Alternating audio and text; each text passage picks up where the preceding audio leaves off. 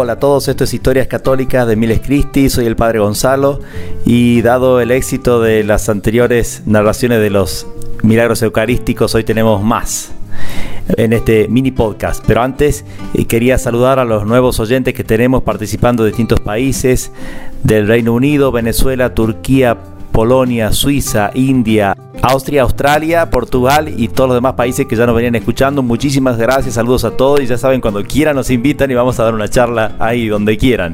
Solamente avisen.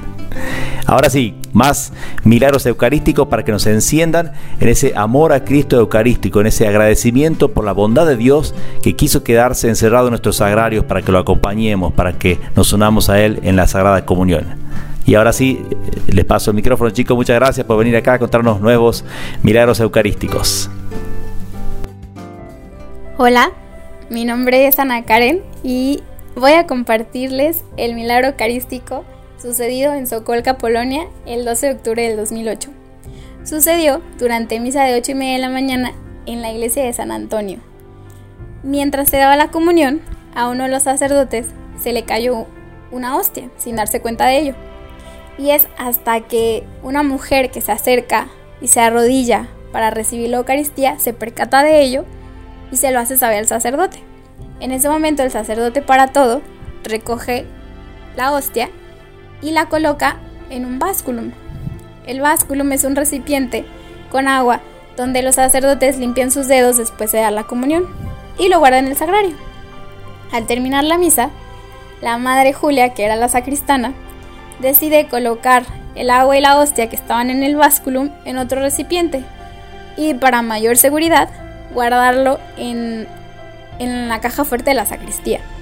Después de una semana, el 19 de octubre, la madre Julia abre la caja fuerte para verificar si la hostia ya se había desintegrado. Y lo que descubre es que estaba parcialmente disuelta y que en el centro tenía una mancha roja que parecía ser un coágulo de sangre. Obviamente asombrada, da aviso a los sacerdotes para que vayan a ver lo que había sucedido. Y los sacerdotes, pues a su vez, avisan al, arzobispo y a la curia, que acuden a, a ver lo sucedido y por prudencia deciden esperar para ver cómo se iban dando los acontecimientos. El 29 de octubre, el recipiente que estuvo pues resguardado en la caja fuerte de la sacristía del templo de San, Antonio se traslada a al sagrario de la capilla de la casa pastoral. Y un día después, por órdenes del arzobispo, se retira la hostia del agua, que por cierto estaba incolora, y se coloca en, en un corporal. El corporal es guardado en una funda que está destinada para, para guardar y trasladar las hostias y se vuelve a guardar en el sagrario. Al pasar de unos meses, en enero del 2009, el arzobispo decide que se analice la hostia. Para ello se pide a dos investigadores de la Universidad de Medicina de Bialystok, especialistas en anatomía patológica, que sean los encargados de realizar estas investigaciones. Fue la doctora María y el doctor Stanislao, cuyos apellidos no puedo pronunciar. El 7 de enero del 2009, la doctora María toma una muestra de la hostia. Algo que me gustaría mencionar es que ambas investigaciones fueron independientes y el doctor Stanislao no supo que la muestra que estaba analizando provenía de una hostia consagrada. Y bueno, ¿cuáles fueron los hallazgos que, encontraron estos investigadores? Fue que lo primero que encontraron son marcadores biomorfológicos muy típicos de tejido cardíaco muscular.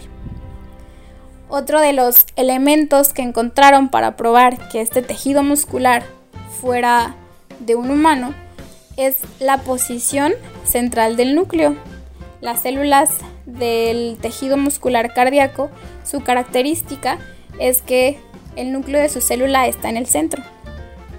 Otro de los acontecimientos o elementos que encontraron inexplicables fue que la hostia estuvo pues un tiempo prolongado durante en, en agua y un periodo aún más largo de tiempo sobre, sobre el corporal.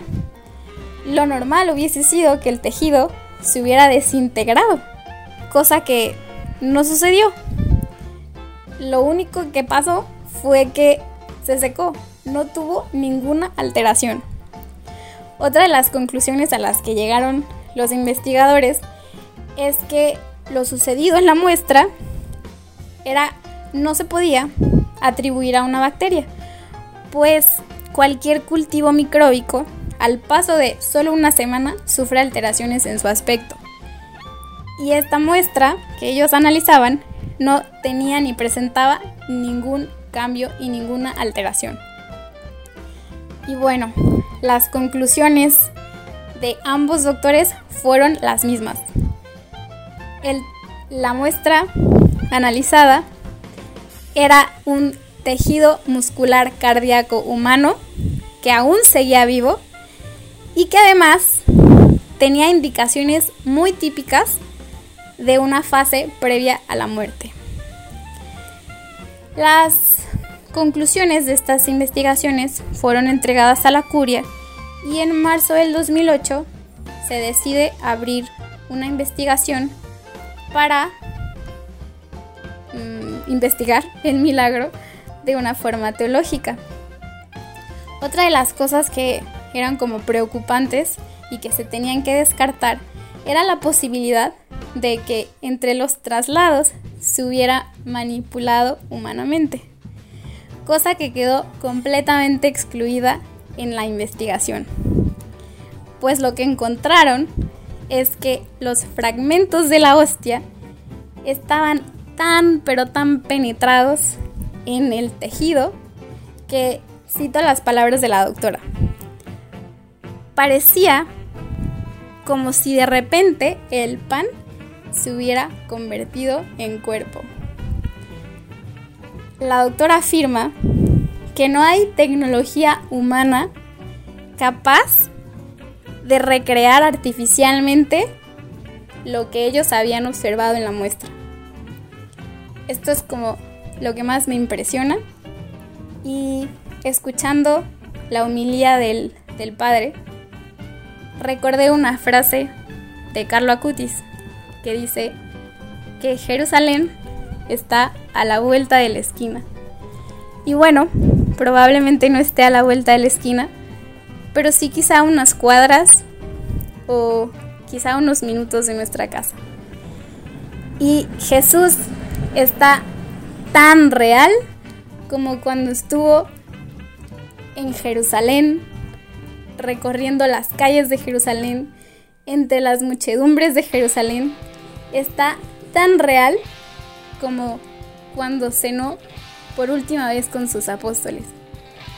Y lo mejor nos lo hemos quedado nosotros, porque no solo podemos verlo como ellos lo vieron en Jerusalén hace 2021 años, sino que nos lo podemos comer, nos podemos hacer uno solo con él. Y así como la unión entre hombre y mujer en el matrimonio, esa unión en una sola carne es fecunda porque da vida. Así la unión con Cristo nos trae vida y nos da vida eterna. eterna. Yo soy Ricardo Valdivia y les voy a hablar del milagro eucarístico de San Juan Bosco. Es muy común en la escuela donde trabajo que una mamá nos lleve pastel, galletas, entre otras cosas. Todo esto lo ponen en el lugar, bueno, en la sala de maestros que está al lado del lugar de trabajo que tengo yo. Y es curioso cómo desde los primeros minutos que se empiezan a enterar los demás, llegan casi casi corriendo para no quedarse sin pastel, sin galletas, o sea, lo que sea que nos hayan traído. Ahora esto vamos a aplicarlo a una misa.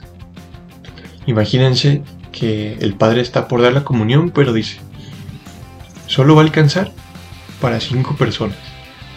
¿Se formarían primero o se formarían hasta el final? Esto no me lo tienen que responder. Esto es para que lo piensen.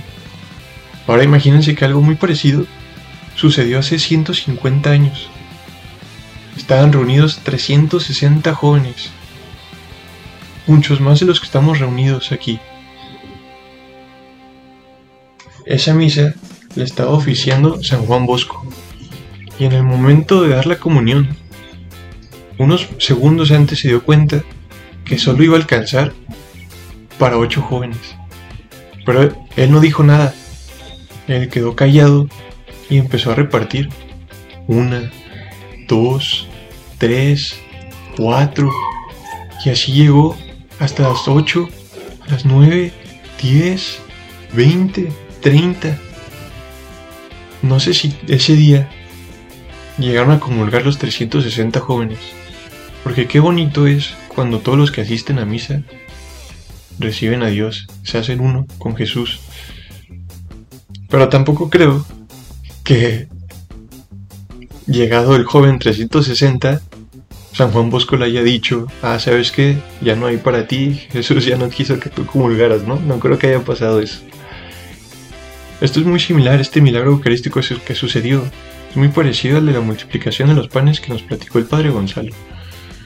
Como en... Sé que es un poco corto comparado con otros milagros, pero en tan poco podemos notar mucho nos dice mucho, nos dice tanto Jesús. Nos dice que siempre está dispuesto a entregar todo de sí en ese amor infinito, en ese amor perfecto que nos tiene, lo va a alcanzar para todos. Hace poco escuché que así como en un inicio la humanidad cayó por comer de lo que no debía, ahora nos toca comer de lo que sí debemos para podernos elevar, para poder estar con Él, para poder ser uno con Jesús. Así que yo se los dejo a ustedes. Ustedes saben que cada vez que llegan a misa, en cuando van entrando al templo, al oratorio, donde sea que estén llegando, Jesús les hace la pregunta de que si quieren ser uno con Él. Ustedes pueden responder sí, por favor. O pueden decir un no gracias. No, gracia, no quiero tu gracia.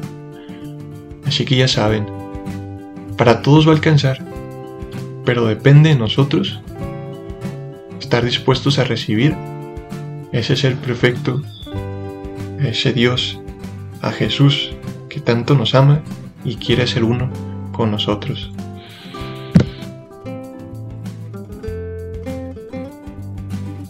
Estás escuchando Historias Católicas de Miles Cristi Busca Miles Cristi en la página web, en nuestros canales de YouTube de Miles Cristi y participa de nuestros ejercicios espirituales, misiones y demás actividades para jóvenes. Te esperamos.